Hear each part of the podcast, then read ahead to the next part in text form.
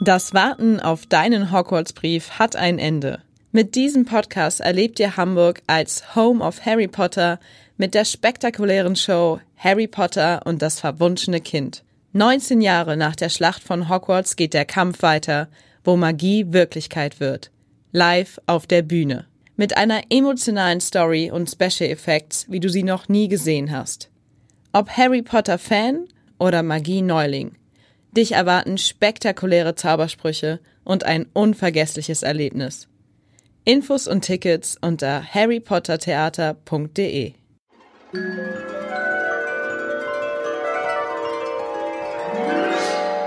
Harrys Narbe tut wieder weh. Lumos, der Harry Potter Podcast vom Hamburger Abendblatt. Alles rund um den berühmtesten Zauberer der Welt. Aber all dies deutet auf die Möglichkeit hin, dass Voldemort wieder da ist. Herzlich willkommen. Mein Name ist Birgit Reuter und wir haben hier bei Lumos heute einen richtigen Schauspielstar zu Gast.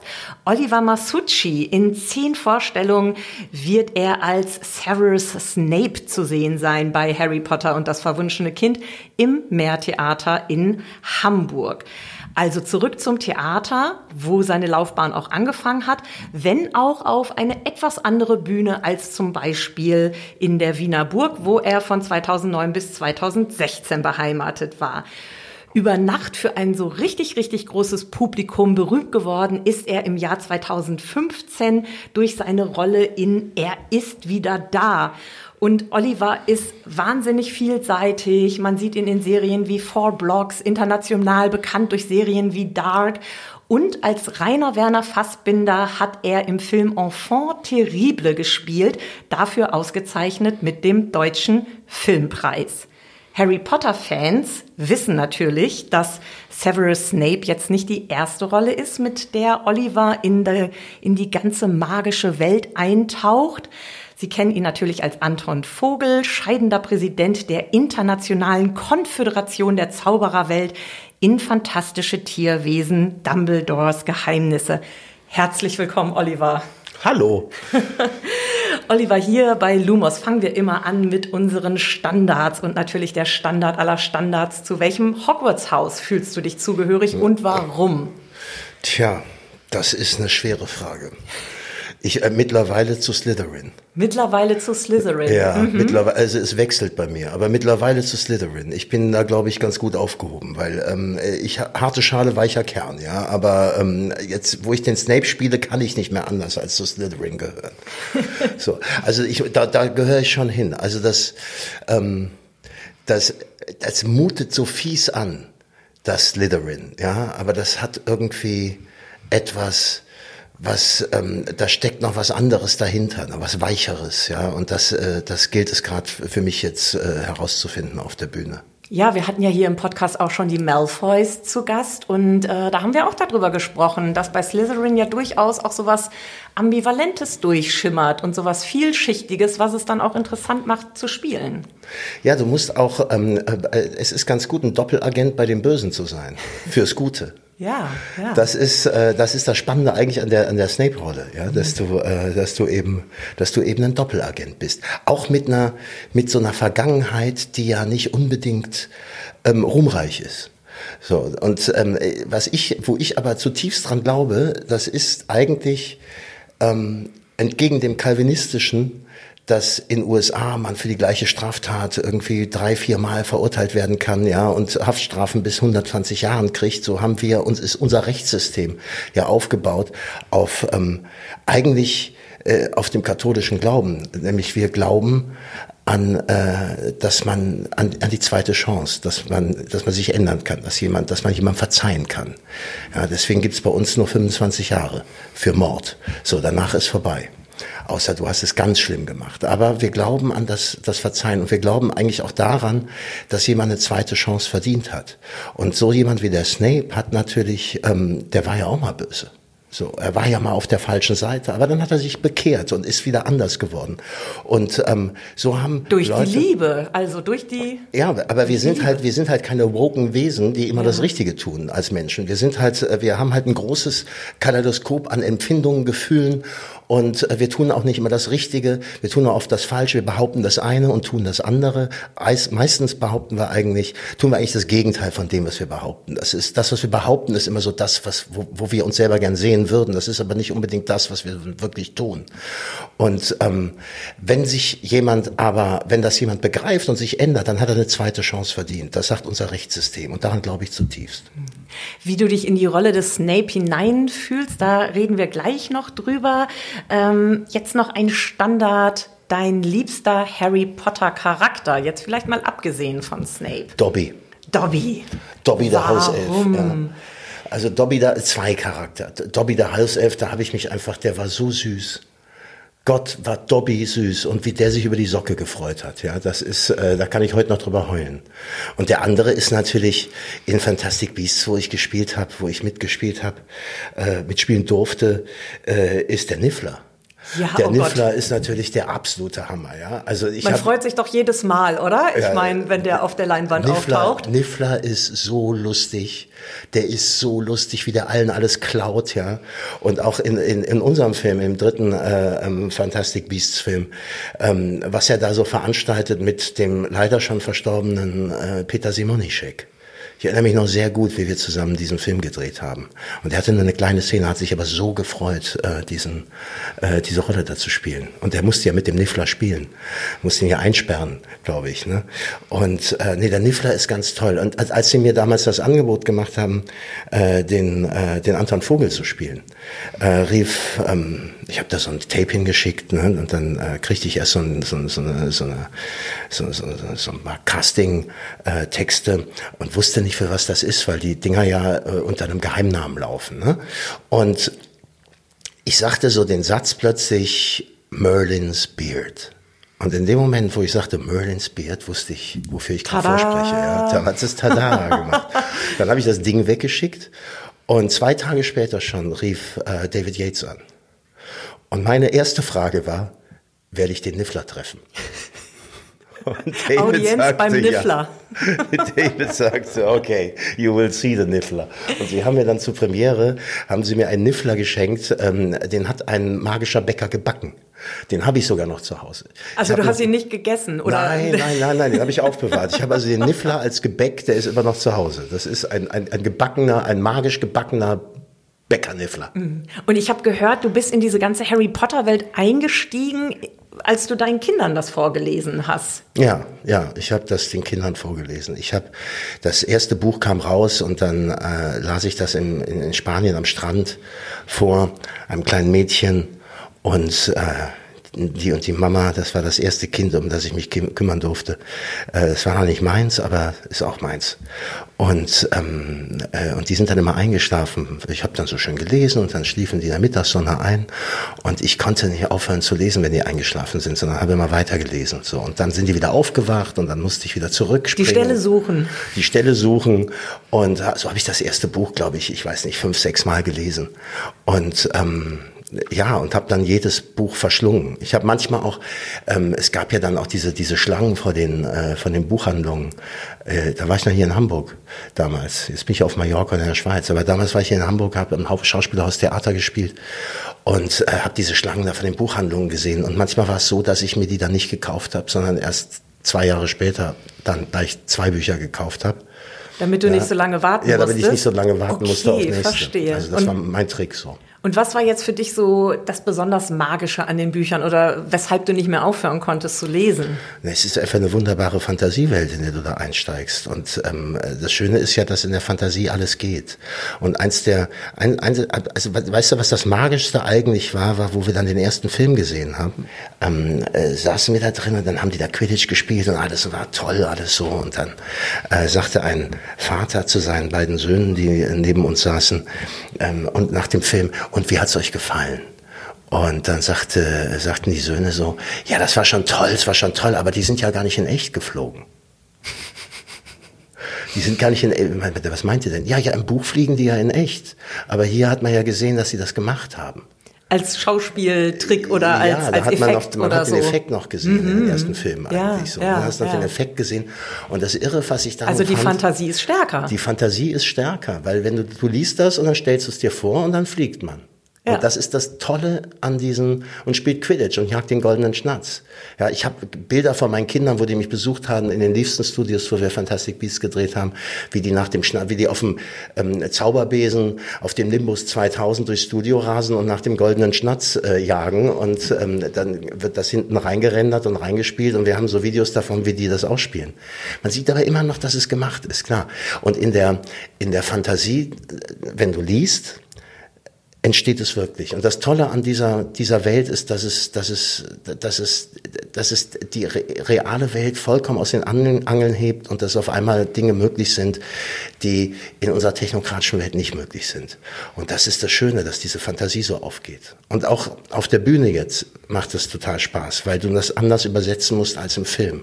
Du musst auf der Bühne immer eine andere Übersetzung finden und dann trotzdem den Zuschauer verblüffen damit, dass der Zauber dann trotzdem geschieht und dass plötzlich die Verwandlung da ist und der Mann im äh, Telefonhörer verschwindet und der Dementor irgendwie über dem Publikum schwebt und der Zauberstab einen Fluch ausspuckt. Ja, worauf dann jemand in die Luft fliegt und so und verschwindet. Und all das ist möglich auf der Bühne, trotzdem muss man es anders übersetzen. Das ist naiver als der Film.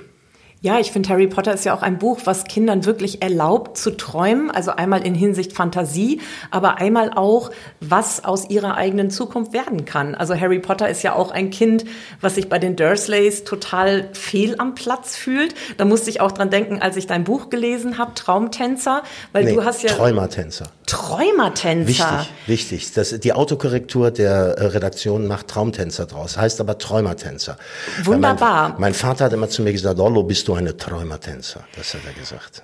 Aber interessant in meinem Kopf, ich habe hab den Umschlag ja mehrfach gesehen und zur Hand genommen und äh, da macht der Kopf wahrscheinlich auch irgendwie was anderes Autokorrektur draus, ne? im Hirn. Ja. Ne, wir können auch Worte falsch schreiben und das Hirn korrigiert sie, weil wir wissen, was gemeint ist. Interessant. Also Träumertänzer, da schilderst du ja im Endeffekt auch, wie du als Kind so in den 70ern, als äh, Kind eines italienischen Gastarbeiters, ja auch hart gemobbt wirst von den äh, Lacoste-Trägern, wie du ja. da so schilderst, im, im Tennisclub. Ja, ja, die äh, haben es mir ordentlich besorgt. Da habe ich mich auch gefragt, ob Harry Potter da ähm, emotional so eine äh, Identifikation für dich bietet, ja, weil man so connected, ne? Ja klar, man kriegt natürlich mit dem mit der Harry Potter-Figur, die da, äh, wenn Harry Potter unter dieser Treppe da lebt und von den Dursleys einfach so richtig scheiße behandelt wird.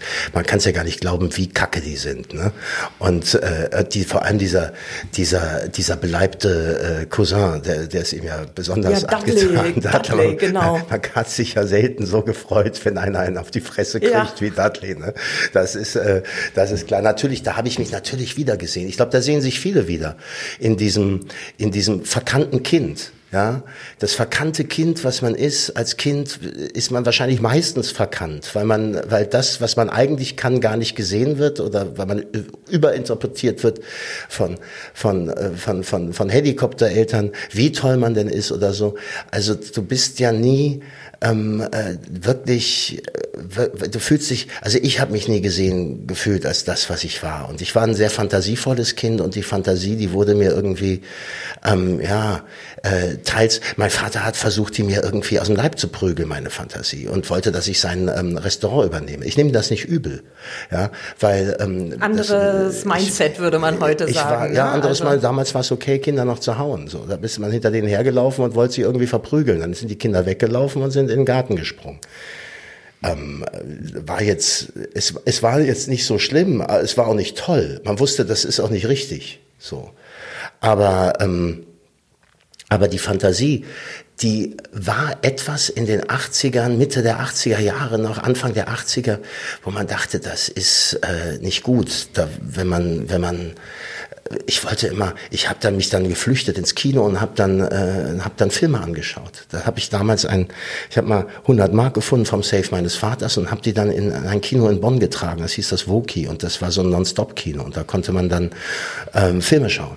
Und da habe ich mich in diese Welten reinge, reingefummelt da und dachte, toll, da ist bunt. Und bei meiner Oma hieß es, da war Grau Rheindorf und das sah auch grau aus, also äh, in Rheindorf. Und ähm, ich wollte halt lieber auf diesen, ich wollte eigentlich bin ich Schauspieler geworden, um auf diesen, äh, an diesen Sets zu leben, in diesen Welten, die ich da im Kino gesehen habe, die wollte ich alle erleben. Ja, und dann habe ich lange, lange Theater gespielt und da stellst du dich halt auf den Tisch und sagst, ich bin der Kaiser von China und auch das funktioniert. Und irgendwann, äh, wo ich dann im Kino war, mit der ist wieder da, wollte ich halt in diese Welten reisen. Und seitdem reise ich eigentlich äh, umher auf der Welt und äh, versuche an, an diesen Sets zu leben.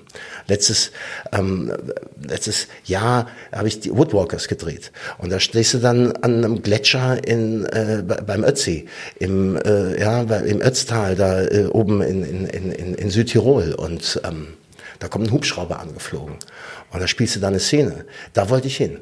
Genau das wollte ich machen. Wie war das denn eigentlich am Set von äh, Fantastic Beast? Also äh, da ist ja nun auch viel animiert, aber ihr wart ja auch on Location äh, an verschiedenen ja. Drehorten, oder? Ja, ja, ja, ja. Wir, na, wir, das ist natürlich, das ist schon Studio. Ne? Mhm. Das größte, das meiste Studio. Die bauen auch London in London auf, weil es einfach günstiger ist, London im Studio zu drehen, als in London äh, die Straße abzusperren. abzusperren. Ja. Das mhm. ist ganz klar.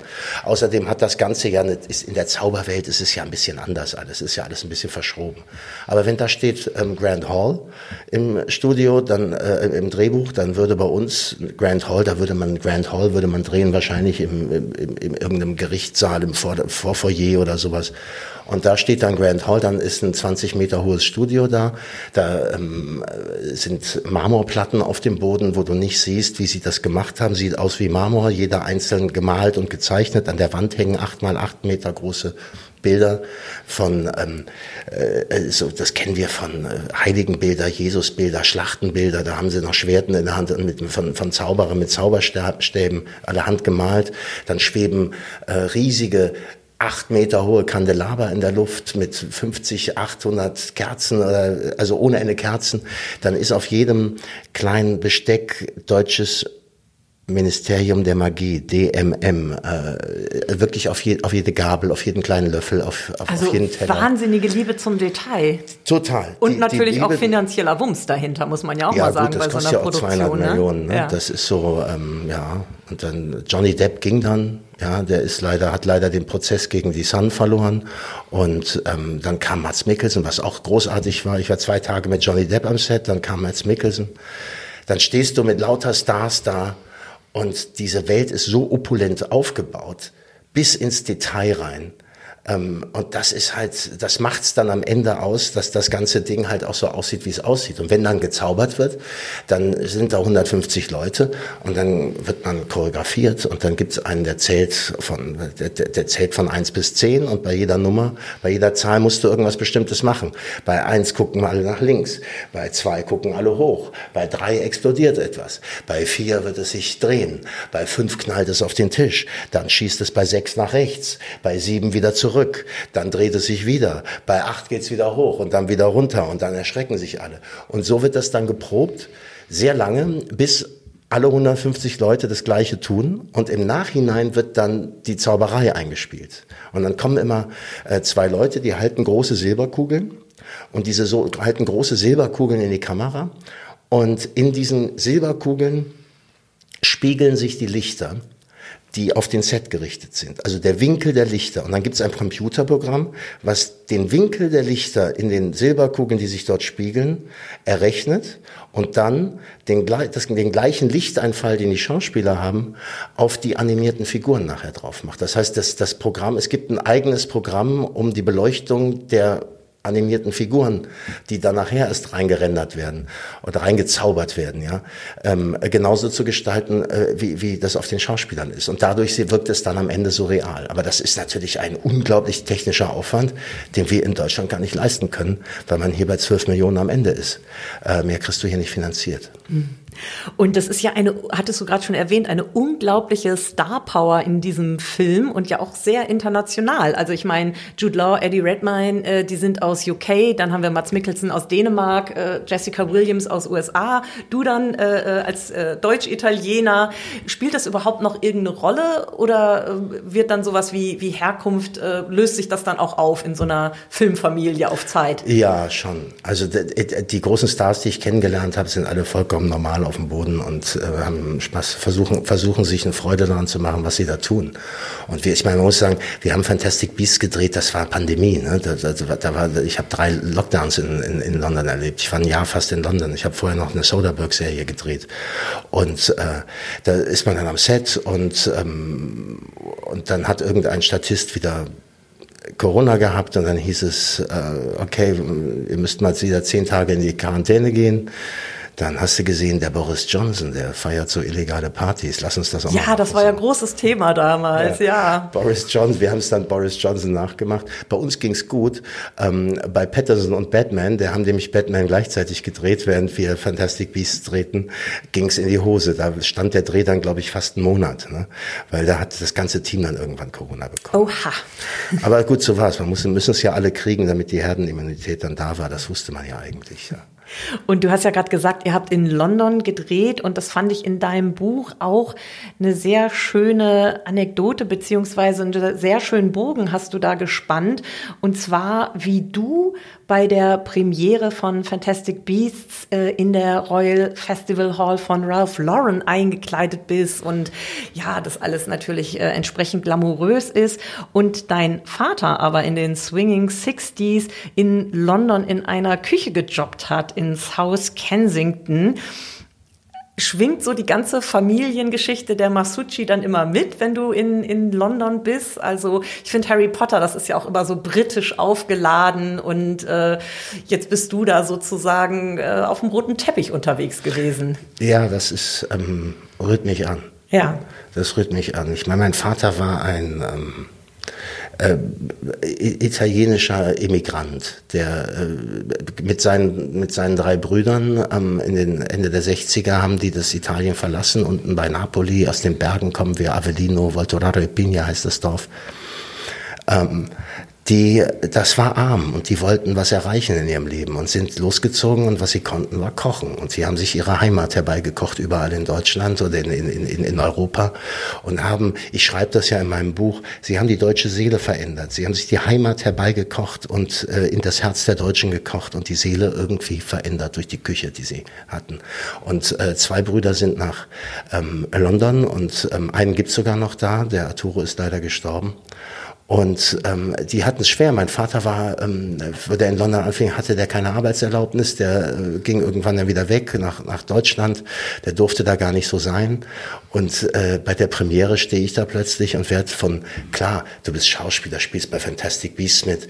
Ähm, die äh, kleiden dich dann ein. Da hast du einen Ankleider, der zieht dir einen Smoking an, äh, du kriegst einen Champagner, du kriegst irgendwie noch einen Espresso gereicht, äh, die machen Selfies mit dir, dann kriegst du noch Schuhe angezogen und dann fragen sie, dürfen wir es in ihr Hotel schicken und du musst nicht mal was dafür bezahlen auf der New Bond Street.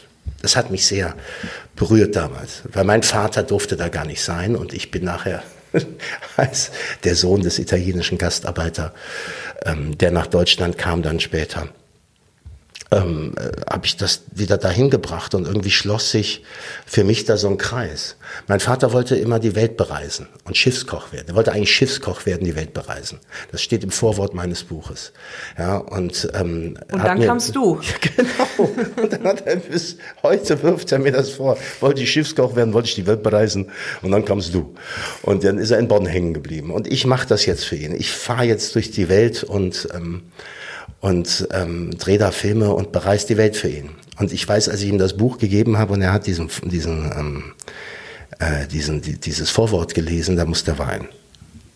Ja, das kann ich mir vorstellen. Du erzählst auch in deinem Buch vom Dreh zum Film The Palace. Der ist ja jetzt im Januar 24 angelaufen.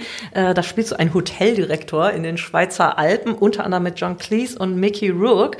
Und da gibt's den schönen Satz von dir, so ist es beim Film. Wir bilden alle vorübergehend eine Art große Chaosfamilie, arbeiten Tag und Nacht und dann ist es vorbei, Abschied nehmen, einpacken, abreisen. Was bleibt, ist ein Vakuum. Wirklichkeitslehre nenne ich diesen Zustand. Zurück ins Leben, aber in welches?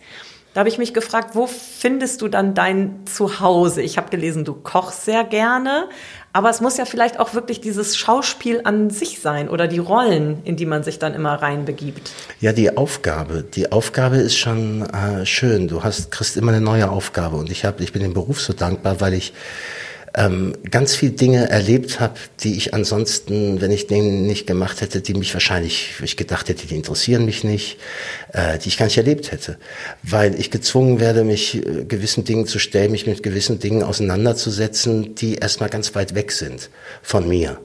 Und dann ähm, drehst du deine Perspektive in was anderes und guckst wieder aus anderen Augen auf die Welt. Und so wird das, ähm, wird die Welt bunter, weil du, äh, vielleicht bestenfalls entwickelt man mehr Empathie für die Menschen, weil man, ähm, weil man aus ganz, ganz viel verschiedenen Perspektiven schaut und die Menschen, die man spielt, ja immer verteidigen muss vor dem Zuschauer, weil ja keiner morgens aufsteht, ins Spiegel schaut und sagt, ich bin so ein Arschloch.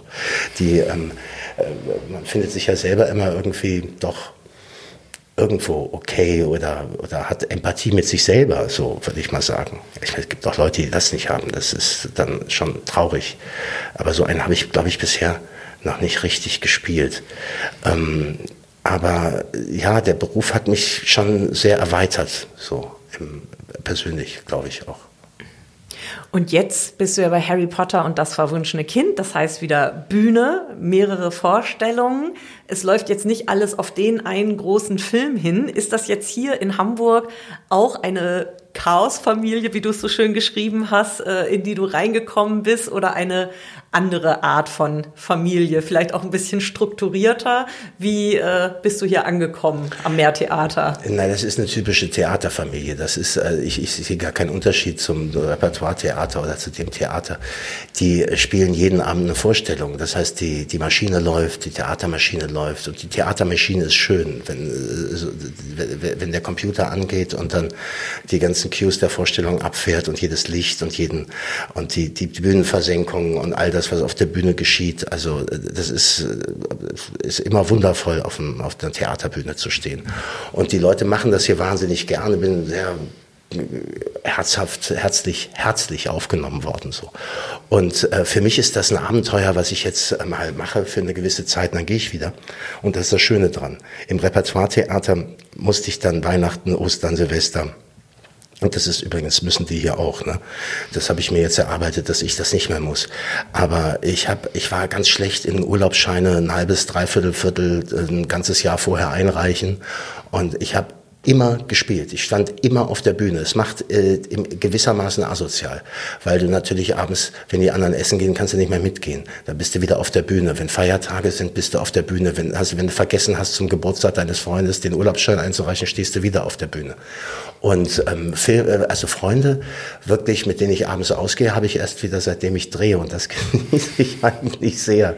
Und nach dem Dreh kann ich nach Hause gehen. Und was Schöne hier ist, dass ich ähm, in der Schweiz war es auch so, da spielt man viel en suite. Ich kann en suite spielen. Ich spiele zehn Vorstellungen en suite, bereite mich darauf vor. Dann bin ich nach vier Wochen hier wieder raus und dann äh, gehe ich nach Mallorca oder ich nach Israel oder wo ich gerade Filme drehe. Und ähm, und äh, wenn man dann will, dann kann man wiederkommen und dann macht man das nochmal. Und äh, aber immer so im Block. Und das Repertoire lässt den Block nicht zu, ne? weil dann bist du jetzt so, wenn ich, ich spiele ja meist Hauptrollen im Film und dann irgendwie aus Brüssel äh, nach Wien zu fliegen oder nach München, um da dann am Wochenende, wenn du drehfrei hast, ähm, am Samstag und Sonntag noch zwei Vorstellungen zu spielen, das ist schon ganz schön hart. Das kriegst du auf Dauer dann äh, nicht mehr hin, wenn du dann auch noch Familie hast, die willst du ja auch irgendwann sehen. Also das ist dann, das ist dann too much. Deswegen und es muss ja auch alles, äh, es muss ja auch alles äh, in den Kopf und ins Herz rein. Ich habe gelesen an der Burg in Wien, dass du teilweise zehn, elf Rollen äh, in einer Saison sozusagen gespielt. Elf, das ist, ja, elf, ist natürlich auch völlig verrückt. Also jetzt für, für den Laien. Ja, das ist verrückt, aber das Irre ist, äh, wie das, also zu was das menschliche Hirn eigentlich fähig ist. Also das ist ja, wir sind ja zu so viel mehr fähig, als, als was wir so tun, ne? mit unseren Handys in der Hand, in der Selbstbetrachtung. Ähm, wir sind ja, wenn du, ich weiß, hast es mal gewundert, manchmal ist so ein Stück zwei Jahre nicht gespielt worden. Dann trifft man sich morgens um 10.30 Uhr auf der der Probebühne, hat das Textheft schon verloren und dann geht, tritt einer auf und sagt den ersten Satz und auf einmal kommen diese ganzen Sätze wieder hochgefahren. Muss man sich vorstellen, wie so eine, wie so eine Datei, die, äh, die im Computer irgendwo abgelegt ist. Du musst aber wissen, wo die, wie die Datei heißt. Und wenn du weißt, wie die heißt, dann fährt sie so langsam wieder hoch. Hat vielleicht noch ein paar Fehler. Und dazu kommen die zigtausend Verabredungen, die man gemacht hat mit Licht, Ton, äh, mit, mit, mit dem ganzen Drumherum, mit den Kollegen, mit, äh, mit, mit den Ankleidern, mit den, mit den Bühnenarbeitern und so, die, die, die alle dieses Stück dann machen. Und das ist, ähm, und auf einmal fährt sowas hoch und ohne, dass man da jemals wieder reingeguckt hat, ist das alles wieder da. Das heißt, es ist alles in uns gespeichert, so im, im, im, im, im Unterbewusstsein. Man muss das nur wieder klack hochholen können. Das ist das Tolle äh, am, an dem Theater. Und solange man sich damit, ich glaube auch, solange ich mich damit beschäftige, deswegen macht mir das so eine Freude, ähm, äh, laufen, schalten die Synapsen im Hirn.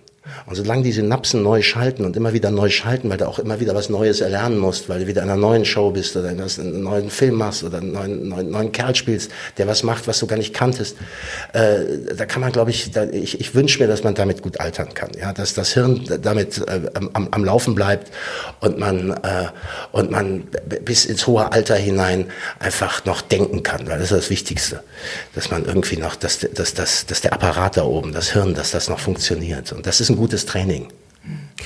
Jetzt die Rolle des Snape, wie hast du dich dem angenähert? Weil äh, viele haben wahrscheinlich Alan Rickman so als Überfigur äh, im Kopf, der ja nun leider gestorben ist vor einigen Jahren.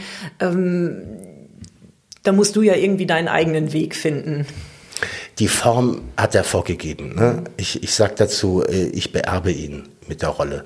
Ich muss da gar nicht jetzt groß was Neues machen. Die, die Rolle braucht eine Kraft, aber in der Form ist das die äh, Rolle, die Rickman gesetzt hat. So, man kann jetzt nicht einen komplett anderen Snape spielen. Gerade, in, ich meine, hier geht's noch dazu, dass die in der Zeit reisen und dann noch in, in, in der Zeit zurückkommen. Deswegen kann ja Snape überhaupt existieren. Das ist ja ein Paralleluniversum, weil es einen Zeitkonfigurator gibt, der eine Zeit umwandelt, wo man nochmal bum bum. Und das habe ich äh, ja bei Dark gelernt, dass man in der Zeit nicht reisen sollte. Das ist immer immer gefährlich und das ist auch hier gefährlich. Ja. Ist Aber, immer schwierig. Ja, immer schwierig. Haben wir schon bei Zurück in die Zukunft gelernt. Ja, da ist es anders. Bei Zurück in die Zukunft ist es Gegenmodell zu Dark, ne? weil da, ja. Äh, da geht es ja um das Raumzeitkontinuum, mhm. wo man dann denkt, ich reise in der Zeit zurück und ähm, verändere da was und dann verändert sich die Zukunft. Während Dark hier sagt, äh, ich reise in der Zeit zurück und dadurch existiert, äh, entsteht schon ein Paralleluniversum.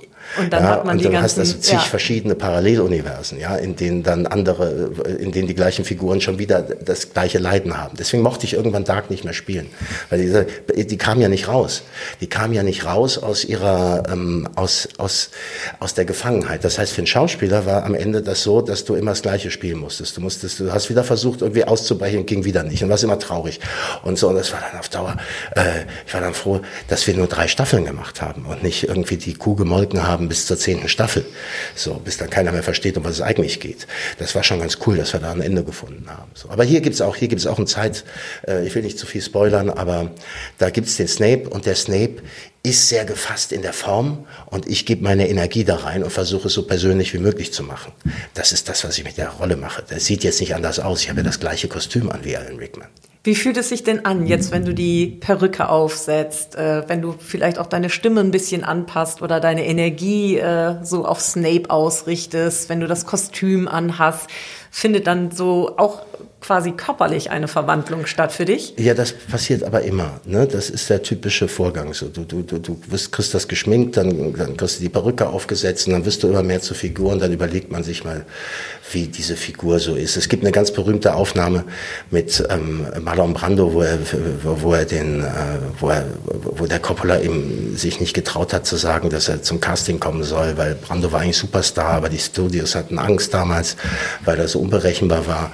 Und dann äh, kam er dahin und hat, haben sie gesagt, das ist eine Maskenprobe. Und dann hat er sich diese Tamponaden da in den, in den äh, in, in, in, unten in die Zähne, in den Mund reingesteckt, um diesen ein bisschen breiten Mund von dem Duce zu kriegen, von dem nicht Duce von dem, von dem Don Vito Corleone. Mein Sohn heißt übrigens Vito, genau danach. Und, ähm, und hat das so ausprobiert und da saß er vom Spiegel und hat so angefangen so zu sprechen. So macht man das eigentlich als Schauspieler. Ne, man verändert sich so ein bisschen, dann guckt man im Spiegel, was ist denn das für einer, wie guckt der denn, wie kann man das denn machen? Und äh, das ist eigentlich ein sehr schöner Prozess, diese, diese, diese Verwandlung, dass man überhaupt diese Maske, die man da aufhat, dann plötzlich so annimmt und guckt, was die mit einem macht. Du hattest ja gerade schon gesagt, du hoffst, dass du in deinem Beruf gut altern kannst. In deinem Buch hast du auch eine, äh, ja, wie soll ich sagen, schon fast äh, Dumbledore'sche Philosophie. Du schreibst nämlich, worauf ich Lust hätte, ist den jungen Menschen die Zweifel zu nehmen, die diesen schönen Beruf ergreifen wollen. Also es geht dann darum, an sich zu glauben, wenn es sonst niemand tut. Da sind wir fast schon wieder am Anfang des Gesprächs. Ist das für dich auch so Lebensmotto, Lebensmotor? Ich meine, jetzt hast du bestimmt einige Leute, die an dich glauben, aber es ist ja gerade für junge Menschen dann auch wichtig, dann irgendwie diese Energie zu finden, auch etwas auszuprobieren, also mutig ja. zu sein. Also an mich haben ganz viele nicht geglaubt, das muss ich mal sagen. Und das ist dann, äh, dann bleibt der Glaube, ist äh, versetzt aber diese Berge. Und all das, was man glauben kann und was man denken kann, ist halt möglich.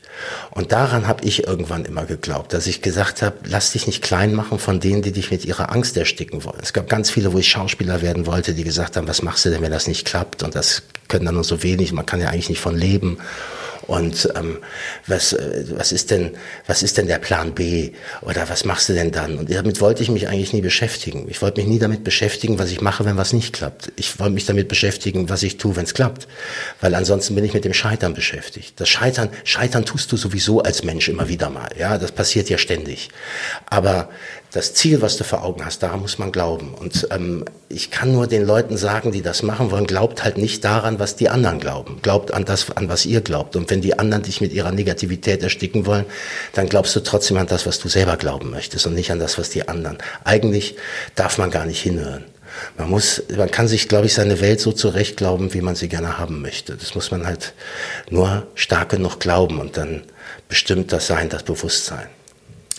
Das ist ein sehr schönes Schlusswort. Oliver, ich bedanke mich ganz, ganz herzlich, dass du hier bei Lumos äh, zu Gast warst. Und wenn es etwas ungewöhnlich klingt, dann liegt das auch daran, dass wir hier im Mehrtheater sitzen und eben nicht im Podcaststudio vom Abendblatt. Ich habe also das mobile Studio eingepackt und freue mich sehr, dass ich dich hier treffen konnte. Vielen Dank. Danke, das war sehr nett mit dir. Ja, Birgit Reuter löscht das Licht, sagt Tschüss und Nox. Weitere Podcasts finden Sie unter abendblatt.de slash podcasts.